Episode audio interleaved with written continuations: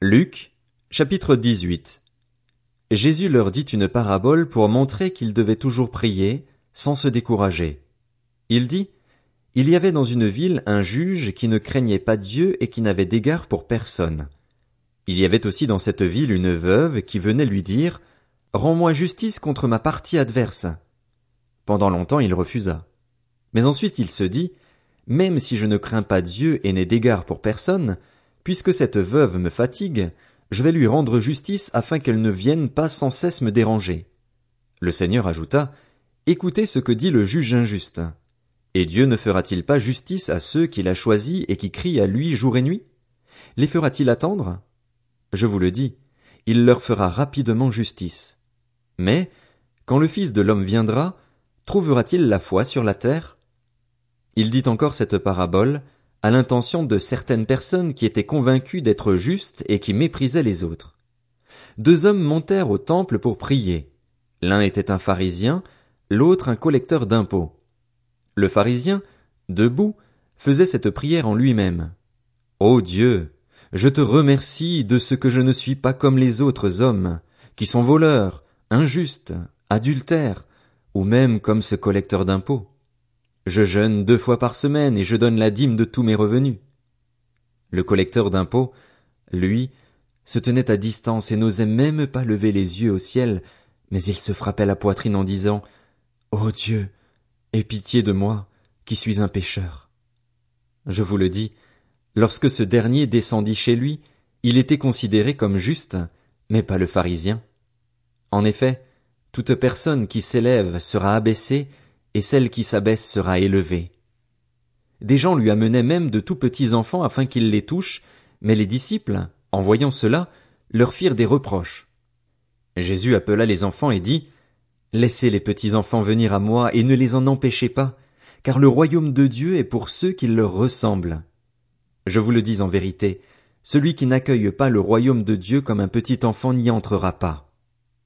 Un chef interrogea Jésus et dit, Bon maître, que dois-je faire pour hériter de la vie éternelle? Jésus lui répondit, Pourquoi m'appelles-tu bon? Personne n'est bon si ce n'est Dieu seul.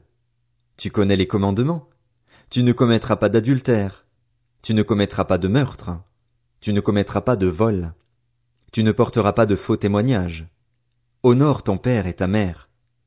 J'ai respecté tous ces commandements dès ma jeunesse, dit-il. Après avoir entendu cela, Jésus lui dit, il te manque encore une chose. Vends tout ce que tu as, distribue-le aux pauvres, et tu auras un trésor dans le ciel. Puis viens et suis-moi. Lorsqu'il entendit ces paroles, l'homme devint tout triste, car il était très riche. Voyant qu'il était devenu tout triste, Jésus dit, qu'il est difficile à ceux qui ont des richesses d'entrer dans le royaume de Dieu. En effet, il est plus facile à un chameau de passer par un trou d'aiguille qu'à un riche d'entrer dans le royaume de Dieu. Ceux qui l'écoutaient dirent Qui donc peut être sauvé? Jésus répondit Ce qui est impossible aux hommes est possible à Dieu. Pierre dit alors Voici, nous avons tout quitté et nous t'avons suivi.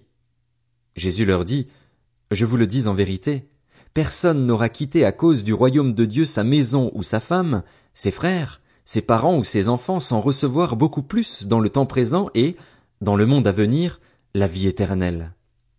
Jésus prit les douze avec lui et leur dit, Nous montons à Jérusalem et tout ce qui a été écrit par les prophètes au sujet du Fils de l'homme va s'accomplir. En effet, il sera livré aux non-juifs, on se moquera de lui, on l'insultera, on crachera sur lui et, après l'avoir fouetté, on le fera mourir. Le troisième jour il ressuscitera. Mais les disciples ne comprirent rien à cela. C'était pour eux un langage obscur, des paroles dont ils ne saisissaient pas le sens. Comme Jésus était près de Jéricho, un aveugle était assis au bord du chemin et mendiait. Il entendit la foule passer et demanda ce qui se passait. On lui dit, C'est Jésus de Nazareth qui passe. Alors il cria, Jésus, fils de David, aie pitié de moi. Ceux qui marchaient devant le reprenaient pour le faire taire, mais il criait beaucoup plus fort. Fils de David, aie pitié de moi. Jésus s'arrêta et ordonna qu'on le lui amène. Quand il fut près de lui, il lui demanda Que veux-tu que je fasse pour toi? Il répondit Seigneur, que je retrouve la vue. Jésus lui dit, Retrouve la vue. Ta foi t'a sauvé. Il retrouva immédiatement la vue et suivit Jésus en célébrant la gloire de Dieu. Voyant cela, tout le peuple se mit à adresser des louanges à Dieu. Luc, chapitre 19 Jésus était entré dans Jéricho et traversait la ville. Or, un homme riche appelé Zachée, chef des collecteurs d'impôts, cherchait à voir qui était Jésus, mais il n'y parvenait pas à cause de la foule, car il était de petite taille. Il courut en avant et monta sur un sycomore pour voir Jésus, parce qu'il devait passer par là. Lorsque Jésus fut arrivé à cet endroit, il leva les yeux, le vit et lui dit, Zachée, dépêche-toi de descendre, car il faut que je m'arrête aujourd'hui chez toi.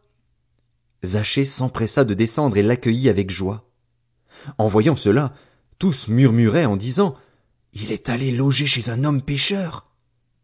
Mais Zachée, se tenant devant le Seigneur, lui dit, Seigneur, je donne aux pauvres la moitié de mes biens et, si j'ai causé du tort à quelqu'un, je lui rends le quadruple.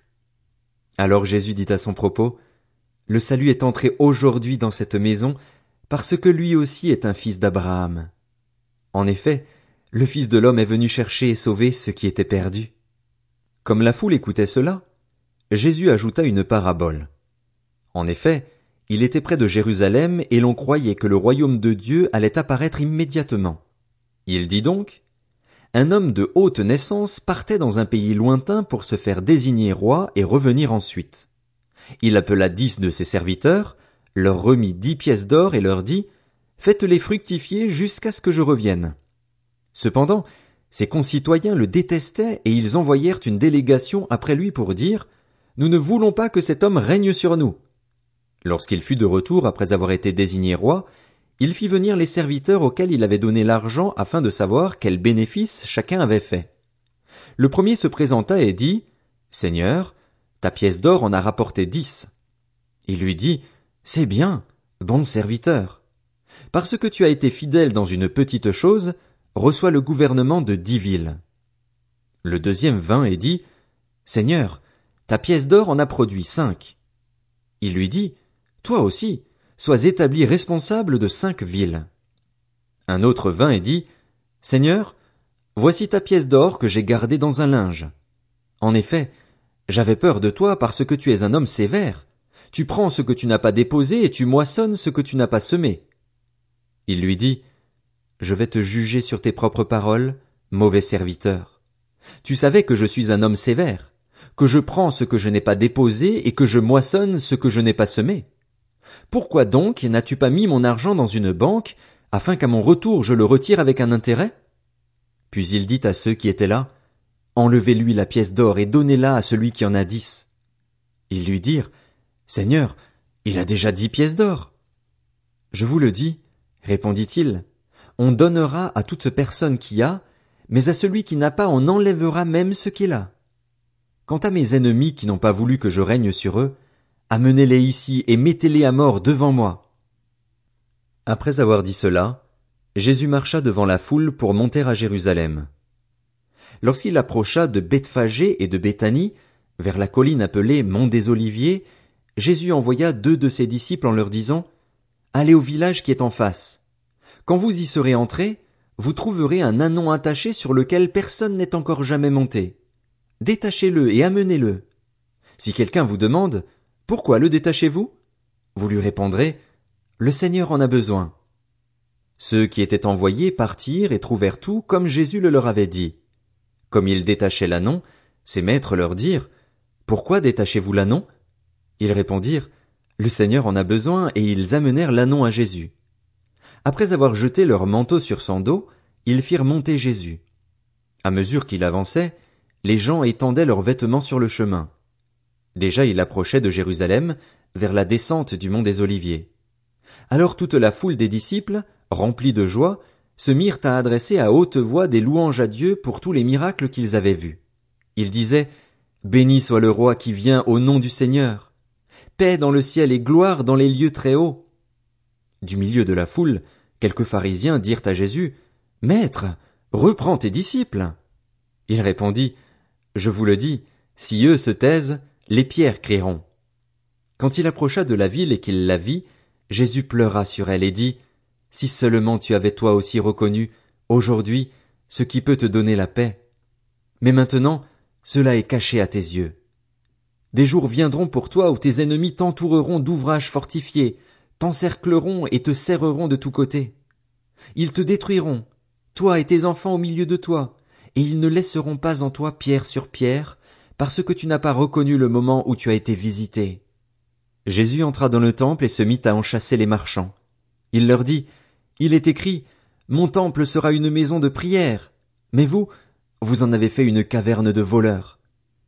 Il enseignait tous les jours dans le temple.